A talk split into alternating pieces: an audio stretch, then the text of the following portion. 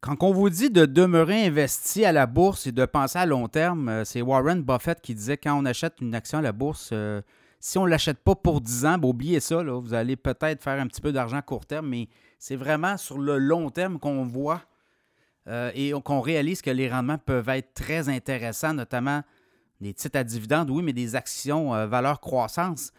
Et là, j'ai quelques exemples à vous donner de, titres boursiers. Si on avait investi 100 il y a 10 ans dans Tesla, aujourd'hui, votre 100 vaut 2189 Dans Adobe, Adobe, 100 aujourd'hui 1154. C'est sûr que les chiffres peuvent varier un peu, là, mais grosso modo, mes données datent d'à peu près du fin mois d'août, début septembre.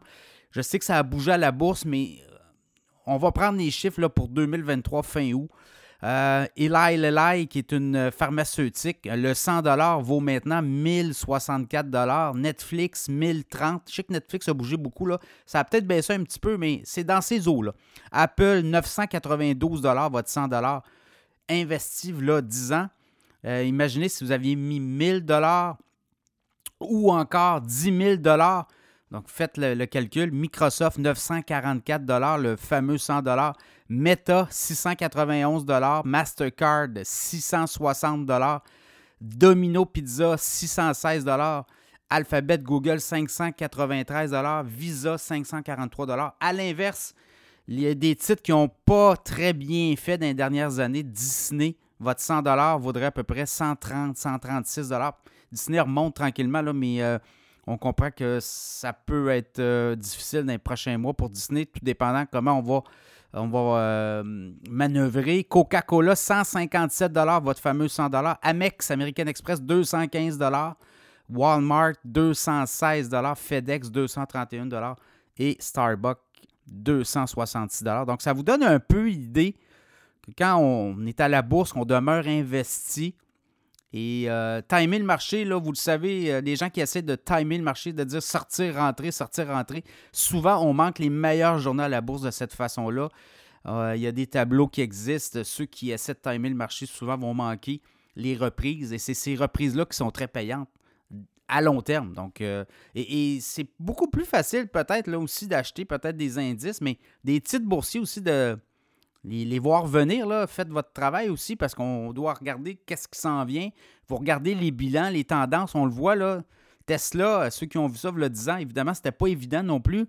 Euh, Tesla était tout seul dans son coin, souvenez-vous, hein, 2013, 2012, 2013, 2014, c'était pas évident. L'industrie ne voulait pas virer à l'électrique.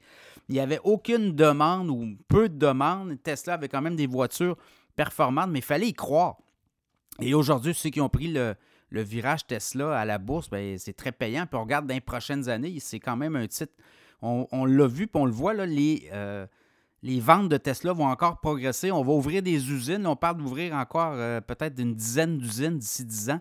Donc, euh, il va y avoir beaucoup de Tesla. Tesla va arriver avec des modèles moins chers. On va aller du côté des Cybertrucks, aussi le Cybertruck. On va aller peut-être aussi au niveau du transport de marchandises avec des, euh, des, camions, des vannes, des espèces de, camions qu'on peut transporter euh, beaucoup de marchandises. Donc, je pense que le, monde du transport va évoluer vers là aussi dans les prochaines années. On veut éliminer les GES produits par le camionnage et on va s'attaquer justement à ce, créneau-là. Donc, euh, je pense que à ce niveau-là, Tesla pourrait jouer. Puis Tesla, ben, il n'y a pas juste ça, il y a la donnée aussi qu'ils ont accumulée.